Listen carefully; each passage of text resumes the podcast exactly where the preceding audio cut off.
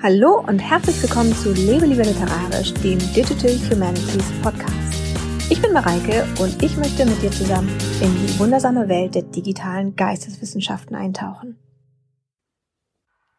Heute möchte ich mit dir über die Frage nachdenken, was ist eigentlich Close Reading? Also wir haben hier ja schon mal über Distant Reading gesprochen und wir haben hier auch schon mal über Scalable Reading gesprochen und in beiden Podcast-Folgen habe ich eigentlich vorausgesetzt, dass du weißt, was Close Reading eigentlich ist. Und das passiert uns auch häufig, dass wir Close Reading so als das normale Vorgehen in den Geisteswissenschaften eigentlich einfach mal so hinnehmen. Heute möchte ich das mal ein bisschen hinterfragen und gucken, was denn eigentlich genau damit gemeint ist und was diese Methode uns eigentlich genau bringt. Unter Close Reading verstehen wir zunächst das in geisteswissenschaftlichen Interpretationsprozessen angewandte sehr genaue Lesen von Texten.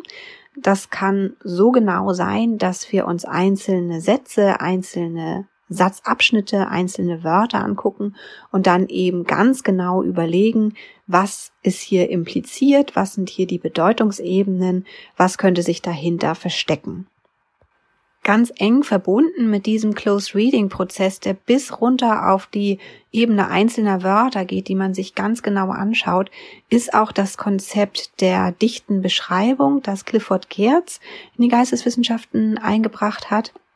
Und bei dem er sagt, wir versuchen uns eigentlich der Erkenntnis zu nähern, über einen Forschungsgegenstand, indem wir diesen Forschungsgegenstand so genau wie möglich beschreiben, also sehr, sehr dicht beschreiben.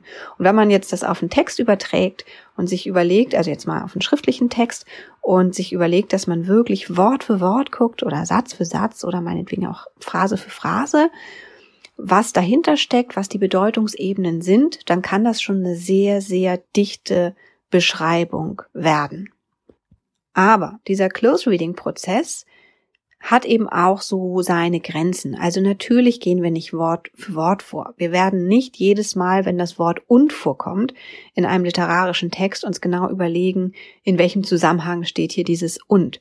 Auch Satzzeichen gucken wir uns nur an, wenn sie eben eine ungewöhnliche ähm, Facette darstellen oder irgendwie in ungewöhnlicher Weise verwendet werden, wie zum Beispiel in den Gedichten von Else Lasker Schüler oder wie auch der berühmte Gedankenstrich bei äh, Kleist, wo eben dieser Gedankenstrich genau für eine unausgesprochene Szene oder ein unausgesprochenes Ereignis steht. Das heißt natürlich auf der anderen Seite, dass wir doch wieder sehr genau überlegen, welche Wörter welche Satzabschnitte, welche Phrasen wir uns denn anschauen mit unserer dichten Beschreibung. Und das heißt natürlich im Umkehrschluss auch, dass wir uns eben doch nicht das ganze Buch anschauen, sondern dass wir uns nur das anschauen, was uns beim Lesen auffällt. Und immer wenn uns etwas beim Lesen auffällt, dann schreiben wir etwas an die Seite oder machen eine Annotation, also ähm, beschreiben unsere Gedanken dazu und ähm, haben dann eben ein Anfang für eine dichte Beschreibung für eine bestimmte Szene, einen bestimmten Satz, einen bestimmten Satzabschnitt. Das heißt auch, dass Close Reading zwar sehr genaues Lesen ist, aber auch nicht unbedingt vollständiges Lesen. Also meistens hat man ja gerade, wenn man sich viel mit diesem vermeintlichen Gegensatz zwischen Close und Distant Reading beschäftigt, das Gefühl, dass Close Reading eigentlich das ist, was das Werk komplett sehr genau in den Fokus nimmt. Und Distant Reading zieht sich so bestimmte Facetten, manchmal auch automatisiert, aus einem Text heraus, bereitet das auf, dann hat man Daten, also viel auch Zahlen, also auch quantitative Daten, und die wertet man aus und damit hat man nur einen Teil des Textes letztendlich abgedeckt. Aber de facto ist es eben auch so, dass man auch beim Close Reading nicht jedes Wort mit einer dichten Beschreibung versieht. Das ist die eine Sache. Die andere Sache ist natürlich auch der Umfang, ähm, mit dem man das machen kann. Also wenn man jetzt zum Beispiel einen Korpus hat mit zehn Romanen und man möchte die in diesem Close Reading Verfahren durchanalysieren, dann braucht man dazu natürlich relativ lange. Das heißt, man wählt meistens eine kleinere Anzahl von Texten und sucht sich dann auch aus diesen Texten, wie eben schon beschrieben, nur die Passagen raus, die man für besonders äh, bedeutungsschwer hält. Und die analysiert man dann durch. Ist natürlich jetzt so ein bisschen die Frage, also klar, das kann passagenweise sehr genau sein, aber wird dadurch tatsächlich immer der gesamte Inhalt eines Textes mit dieser dichten Beschreibung durchinterpretiert oder ist es eben vielleicht doch ganz ähnlich wie beim Distant Reading so, dass hier bestimmte Passagen mehr Aufmerksamkeit bekommen als andere. Kommt natürlich auch auf den individuellen Forschungsprozess an, denn einer betreibt es vielleicht so und einer betreibt Closed Reading dann noch wieder ein bisschen anders.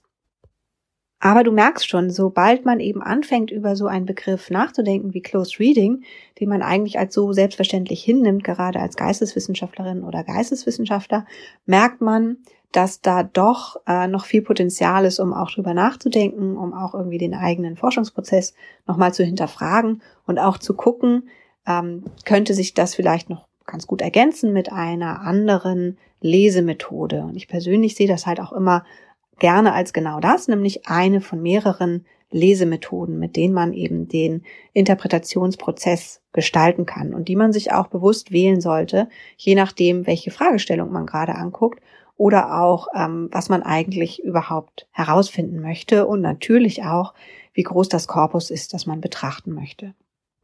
Man könnte sicherlich noch mehr sagen über Close Reading als Methode, aber ich möchte das heute tatsächlich bei dieser sehr kurzen Folge belassen, um das Ganze so ein bisschen als Denkanstoß dir mitzugeben und damit du vielleicht noch mal ein bisschen selber da ansetzen kannst und das ein bisschen selber hin und her überlegen kannst, wie du eigentlich diese doch sehr etablierte und weit verbreitete Lesemethode eigentlich selber wahrnimmst und vielleicht auch mal zu beobachten, wie du sie selber in deinem Forschungsprozess oder auch wenn du noch im Studium bist, du Hausarbeiten schreibst oder so, wie du eigentlich diese Methode für dich einsetzt. Nächste Woche gibt es dann wieder eine etwas längere Folge. Thema wird sein digitale Wissenschaftskommunikation. Und natürlich freue ich mich, wenn du auch dann wieder einschaltest, wenn es hier wieder heißt, lebe lieber literarisch. Bis dann.